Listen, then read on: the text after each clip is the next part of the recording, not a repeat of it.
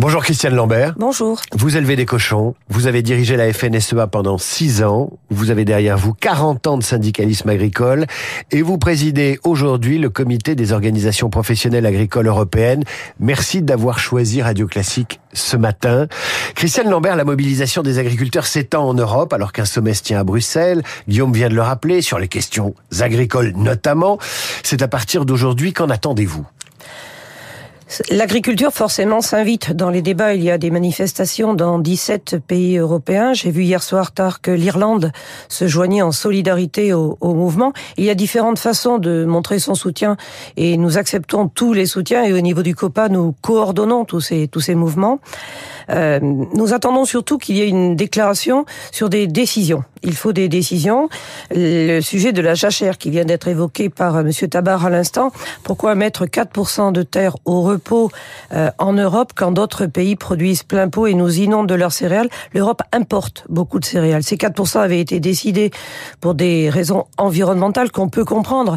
Mais avec tout ce qui se passe depuis cette décision, le Covid, la guerre en Ukraine, l'accélération des événements climatiques dramatiques sécheresse ici, inondation désastreuse ailleurs, il y a une crainte l'approvisionnement en céréales. On voit au sud des famines qui vont crescendo, donc euh, des migrations euh, qui s'intensifient. On voit l'inflation au nord de l'hémisphère nord et ce que ça représente pour les euh, consommateurs qui n'aiment pas l'inflation. Personne n'aime l'inflation. Donc il y a cette décision-là. Puis je pense qu'il faut aussi réguler mieux ce qui a été accordé à l'Ukraine. C'est-à-dire que si je vous écoute, vous ne demandez pas l'abandon définitif des préoccupations écologiques de l'Europe. Vous dites soyons un peu pragmatiques, le temps de, digérer des périodes difficiles pour les agriculteurs. Aujourd'hui, on ne peut pas opposer agriculture et environnement. Et d'ailleurs, je pourrais vous démontrer par X exemples que l'agriculture est la solution, une des solutions pour l'environnement, que ce soit pour les biocarburants, la capture de carbone, la production de biomasse, d'emballage vert, de cosmétiques verts, etc., etc. L'agriculture est vraiment dans la solution. Mais par contre, Bruxelles, avec euh, son pacte vert, imaginé en 2019, avant le Green Deal, avant la guerre, avant l'accélération climatique, a idéalisé la situation et n'a pas fait d'études d'impact. C'est le gros reproche que nous faisons. Quand les études d'impact qui ont été faites après, ici ou là, montrent qu'il y a un risque de diminution de 15 à 18 de la production dans certains secteurs, est-ce qu'on peut continuer dans la même direction? La réponse est non. Alors bien sûr, vous trouverez euh, des, des, des écologistes, des associations qui vous diront si, si, si, l'environnement d'abord. Mais il faut manger tous les jours. Et chacun sait qu'il faut une alimentation disponible et abordable. Disponible et abordable, ça veut dire qu'il faut qu'il y ait des volumes suffisants. Et nous, ce que nous prenons, c'est le juste équilibre entre sécurité alimentaire, production agricole et respect de l'environnement. Donc, il faut ajuster la voilure de farm to fork. Christiane Lambert, je voudrais partager avec les auditeurs de Radio Classique et avec vous ce que disait Emmanuel Macron mardi euh, en Suède au sujet de cette crise et de la responsabilité européenne. On l'écoute. Sans politique agricole commune, nos agriculteurs n'auraient pas de revenus. Et donc j'entends beaucoup de choses, mais il faut restaurer euh, la vérité. Nous avons une politique européenne forte qui permet d'ailleurs et qui est un soutien très important aux revenus de nos agriculteurs. Nous avons beaucoup œuvré ces dernières années au niveau français et européen pour améliorer ce revenu. Et si on regarde les chiffres en moyenne d'ailleurs, prenez les années 21-22, il s'est beaucoup amélioré. Simplement, des filières sont en difficulté et des inégalités se sont accrues au sein des filières. Et donc c'est ça qu'il faut travailler. Et quand on regarde les choses, les fruits et légumes, le maraîchage, la viticulture dans certaines régions, je pense en particulier l'Hérault, le Gard, ont connu des difficultés ces derniers mois. Mais je pense que ce serait de la facilité de tout mettre sur le dos de l'Europe. Emmanuel Macron se trouve aujourd'hui euh, être à la fois le peut-être le meilleur lobbyiste européen de l'agriculture française et, et, en même temps il a un souci de cohérence puisqu'il y a la France a des engagements. Euh, vous allez le soutenir d'une certaine façon dans son travail à Bruxelles aujourd'hui?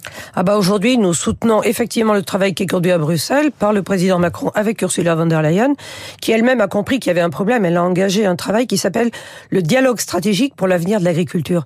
Depuis quatre ans, le vice-président de la Commission, son vice-président Monsieur Timmermans, euh, socialiste Pays-Bas, a engagé un travail euh, doctrinaire, dogmatique, en disant voilà ce que vous devez faire, vous les paysans, qu'on produise ou qu'on produise pas. Il faut rétablir de l'équilibre dans cette politique euh, européenne. Alors il y a la PAC, il y a le Green Deal, il y a beaucoup d'autres dispositifs. C'est l'ensemble qu'il faut appréhender. Et oui, c'est vrai que l'agriculture a été au cœur de la création de l'Union européenne pour nourrir les Européens et pour pas dépendre des États-Unis et du Canada qui faisaient l'offre à l'époque après la guerre. L'histoire se répète. Aujourd'hui, avec la mise à l'arrêt de l'économie et le Covid en 2020, chacun a vu que nourrir ses populations, c'est capital. L'agriculture, c'est l'alimentation, mais pas que. C'est aussi les campagnes, c'est aussi l'accessibilité, c'est aussi le tourisme. 90 millions de visiteurs chaque année qui viennent visiter la France. La France est belle parce qu'elle est cultivée partout. Donc, quand les agriculteurs disparaissent d'un territoire, ça s'enfriche, il n'y a plus personne. Vous comprenez tout de même que euh, pour que la France euh, et l'Europe exportent les produits de leur euh, agriculture, parce qu'ils exportent aussi, il faut des accords de libre-échange et faire en sorte bah, que d'autres produits de l'étranger arrivent aussi en Europe. C'est compliqué de, de, concilier une volonté exportatrice, la souveraineté, et puis de concéder que des produits étrangers arrivent aussi en France. Bien sûr, mais nous ne sommes pas contre les échanges. Je finis en disant que la politique agricole est aujourd'hui la première politique agricole. Elle était 75% du budget, elle est aujourd'hui 38% du budget. Elle est nécessaire, elle est indispensable et nous la soutenons. Nous soutenons aussi les échanges. Nous exportons du vin, des céréales, des fromages, des semences, de la génétique, des pièces de porc. On mange pas euh, le lard, euh, les vessies, les boyaux, etc. du porc, donc on l'exporte et on importe des jambons parce qu'on n'en produit pas assez. Ça aussi, il faut le dire, la France a baissé sa production en fruits, en légumes, en viande, en lait et risque demain de ne pas avoir sa capacité à couvrir ses propres besoins. Mais dépendre de l'étranger, c'est dépendre de leurs normes. Et ce que nous défendons dans les échanges, c'est la réciprocité des normes. C'est-à-dire qu'on ne laisse pas rentrer sur le territoire des produits venant d'ailleurs, mais qui ne respectent pas les mêmes règles. Alors quand les ministres écologistes du gouvernement, des gouvernements, euh, depuis 20 ans, disent en France on va être plus vertueux et les autres suivront, malheureusement les autres pays, même en Europe, ne suivent pas, et donc on est des héros morts. Ségolène Royal, quand elle avait dit on va être euh, dans l'excellence, et les autres suivront. Eh ben non, les autres n'ont pas suivi. En réalité, on perd nos productions et, et c'est ça le drame. Donc il faut un juste équilibre et ne pas céder toujours à l'idéologie de certains. Christiane Lambert est l'invitée de la matinale de Radio Classique. Elle a dirigé la FNSEA pendant six ans et elle préside aujourd'hui le comité des organisations professionnelles agricoles européennes et elle élève des cochons. Je le rappelle, donc elle sait de quoi elle parle quand elle parle du jambon et de la France. Euh, Christiane Lambert, euh, le Premier ministre a annoncé des mesures. Euh, le président de la République en négocie en ce moment à Bruxelles. À partir de quel moment les tracteurs vont faire marche arrière? Il y a eu des premières annonces par Monsieur Attal qui ont été euh, insuffisantes. Il y a eu des réunions depuis, plusieurs. Il y avait encore des discussions hier soir entre la FNSEA, les jeunes agriculteurs, et le Premier ministre. Ce sont, eux qui sont reçus. Hein. Il faut bien reconnaître. Un syndicat majoritaire, c'est un syndicat majoritaire et responsable, qui ne fait pas et qui ne dit pas n'importe quoi. On voit très bien aujourd'hui des, des accointances politiques qui se révèlent. Et donc, il faut être sérieux. Nous, nous sommes responsables. Arnaud Rousseau, Arnaud Gaillot sont devant le Premier ministre encore euh, hier soir tard. Ils espèrent des annonces dans la journée. Et vous savez, les agriculteurs, c'est pas un métier de manifester. Hein. Beaucoup d'entre eux ont du travail dans leurs exploitations et ils espèrent tous qu'il va y avoir des annonces suffisantes pour pouvoir lever euh, les barrages en fin de semaine. Mais c'est difficile de, de repartir en ayant l'impression de ne pas avoir été écouté. Par contre, la satisfaction, tous les sondages disent que les Français soutiennent leurs agriculteurs. Alors, s'ils nous soutiennent et qu'ils nous aiment, de grâce, je leur demande de nous soutenir aussi avec leur caddie. Et quand ils font leurs courses, de préférer les produits français.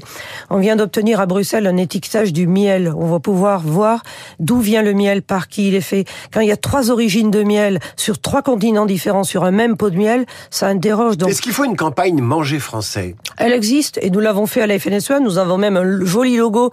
Nous l'avons fait depuis des années. Mais euh... il faut pas la relancer. Il faut pas faire euh, du manger français une grande cause nationale parce qu'on pense que c'est les Français pensent que c'est acquis et qu'ils mangent français à chaque fois qu'ils mangent un camembert, mais c'est plus large Alors, que ça. il faut pas manger que du français. Il faut manger du français et manger des produits d'importation, mais qui doivent avoir les mêmes règles. Mm, mm. Et puis surtout, quand on est euh, citadin ou quand on est euh, rural, il faut pouvoir avoir des bâtiments d'élevage à côté de chez soi. Vous savez, je produis des porcs, tout le monde veut le saucisson d'à côté, personne veut la porcherie d'à côté. Et aujourd'hui, à force qu'il y a des associations d'opposition pour tout nouveau projet euh, de réserve d'eau, de porcherie, de poulailler, de développement, de n'importe quoi, eh bien, on n'arrive plus à produire en France et la production baisse. Le département du Morbihan, qui est le premier département producteur de volailles, n'a pas eu une seule installation de bâtiment l'année dernière. C'est préjudiciable.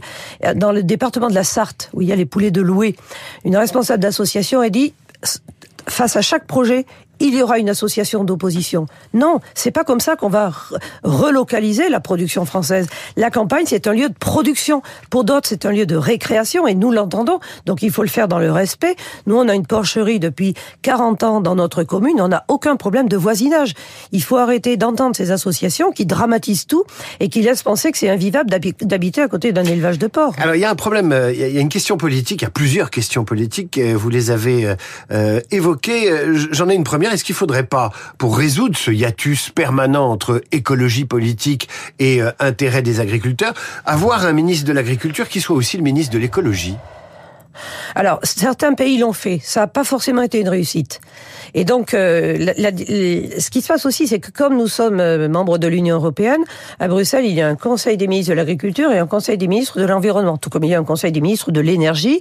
Et les choses sont gérées de cette façon-là. Par contre, il faut de plus en plus de dialogue entre agriculture et environnement, ce qui veut dire aussi que les ministres eux-mêmes, mais leurs administrations, qui sont devenues quand même un peu militantes dans certains ministères et même dans certaines administrations régionales, doivent comprendre ces réalités économiques. On peut tous vouloir plus et mieux d'environnement, etc. Mais il y a une réalité qui s'impose à nous. On voit aujourd'hui, quand on parle de trier des déchets, certains Français qui le font, d'autres qui ne le font pas. Donc l'écologie, c'est bien d'en parler, mais la mettre en pratique, je peux vous dire que les agriculteurs qui le font mesurent combien c'est compliqué et ça coûte plus cher, souvent. Christiane Lambert, ex-patronne de la FNSEA, aujourd'hui présidente du comité d'organisation professionnelle des, organisations professionnelles agricoles européennes. Vous évoquiez les accointances politiques de certains syndicats qui sont aujourd'hui euh, dans les barrages et qui bloquent. Quelles accointances politiques? Écoutez, vous avez tous vu euh, beaucoup d'élus du Rassemblement national aller euh, vers les manifestants. Euh, la coordination rurale ne s'en cache pas. Il y a d'ailleurs parmi eux un certain nombre de, de, de, gens qui ont été candidats, soit à la députation, soit au conseil départemental. Et Jordan Bardella lui-même, qui est allé sur place avec des propos quand même qui n'ont pas toujours été clairs vis-à-vis de l'Europe. C'est-à-dire longtemps ça a été faut sortir de l'Europe. Puis maintenant qu'il voit les conséquences du Brexit, avec seulement 12% des Britanniques qui sont satisfaits du Brexit, et puis des longueurs de, de, de, de, formalités administratives, des pertes de marché, et puis des pertes de soutien, ils changent d'avis. Mais euh, voilà, euh, Jordan, Orban, même combat, ça se voit quoi. Vous refusez la récupération politique? Nous, nous sommes démocrates. Nous avons des élus euh, responsables agricoles qui sont élus par notre organisation. Il y a des élections. Nous sommes majoritaires à 55,55% euh, du scrutin lors des dernières élections Chambre d'agriculture. Nous avons différentes euh, appartenances politiques, mais nous avons une règle, c'est qu'on ne parle pas de politique, on ne parle pas de religion dans notre organisation. En tout cas, on ne fait pas de prosélytisme. Chacun a ses convictions et elles se respectent. Mais nous, nous ne voulons pas être pris en otage. Moi, je suis libre comme l'air et je souhaite qu'on puisse garder cette liberté-là. Donc, démocrates, nous le sommes et nous ne voulons pas être récupérés. Et puis, mon collègue allemand, récemment, a très, très bien dit les choses, euh, Joachim Rugwig, avec sa grande manifestation et les tentatives de récupération aussi. Il a dit, nous sommes démocrates, peut-être conservateurs, mais certainement pas extrémistes. Et donc, laissez-nous exprimer nos convictions à nous. Christiane Lambert, vous parlez de votre collègue allemand et on a commencé cette discussion euh, en vous écoutant expliquer que le mouvement était européen, que les agricultures d'Europe, de beaucoup de pays euh, se mobilisaient, euh, mais ces agriculteurs demandent des choses différentes. C'est-à-dire que les intérêts de vos amis hollandais sont pas ceux de vos amis irlandais, de vos amis allemands, et c'est ça qui, au final, aussi peut créer des frustrations dans les, dans, chez les agriculteurs euh, dans, dans, dans, chaque pays. C'est la conciliation de, de l'ensemble. Il faut faire des sacrifices aussi pour vivre ensemble, exporter ensemble, importer ensemble. Bien sûr, les agricultures sont différentes. On n'a pas la même agriculture, par exemple, en France et en République tchèque ou en Lituanie. Mais savez, on on a une obligation d'être européen. Pourquoi? Regardez le bloc USA, le bloc Amérique du Sud, Chine, de plus en plus proche de la Russie. Ce sont des grands blocs. La France toute seule est trop petite. La bonne taille, c'est l'Europe, c'est évident. Et tous les pays européens le savent. Les choses qui nous rassemblent sont plus importantes que les choses qui nous divisent. À l'origine de l'Europe, c'est quoi? C'est la paix. Aujourd'hui, la paix est menacée parce que Vladimir Poutine a décidé d'envahir l'Ukraine et plus s'il le peut. Et il l'a dit. Et donc, nous devons faire bloc. Vladimir Poutine a attaqué l'Ukraine, grand pays et grand pays agricole, parce qu'il veut consolider sa puissance agricole. Il a fait de l'alimentation une arme et il rêve de déstabiliser l'Europe. Ne cédons pas à cela. Et vous connaissez comme moi les accointances de certains partis politiques avec Vladimir Poutine. Alors, président le COPA depuis quatre ans, oui, je peux vous confirmer qu'il y a des différences. Mon exploitation est toute petite par rapport aux exploitations d'autres de mes collègues élus au COPA. Mais nous avons un dénominateur commun. Nous sommes chefs d'entreprise, nous prenons des risques financiers à titre nous produisons l'alimentation, nous sommes sur des territoires et l'alimentation est un sujet capital. Et aujourd'hui, nous produisons aussi l'énergie. Vous savez, pendant le Covid, l'agriculture est apparue essentielle et beaucoup d'élus l'ont dit, tant mieux les agriculteurs ont été confortés. Depuis la guerre en Ukraine, l'agriculture est stratégique, parce que c'est l'alimentation, et que le pire, c'est la dépendance. Et depuis le changement climatique, l'agriculture est vulnérable, essentielle, stratégique, vulnérable. Il faut une politique européenne forte et une politique nationale qui s'inscrit dans la même veine. On vous propose le ministère de l'Agriculture, vous y allez un jour? Non. Non. C'est clair. Christiane Lambert, présidente du comité des organisations professionnelles agricoles européennes, merci, merci d'être venue sur Radio Classique ce matin défendre l'agriculture française et européenne. Merci madame. À suivre le rappel des titres, la revue de presse, Franz-Olivier Gisbert, notre esprit libre du jeudi. Et puis Annabelle Béranger, euh, Roger, pardon, Annabelle Roger, euh, nous parlera de son livre sur les présidents de l'Assemblée nationale. Ça s'appelle Au perchoir.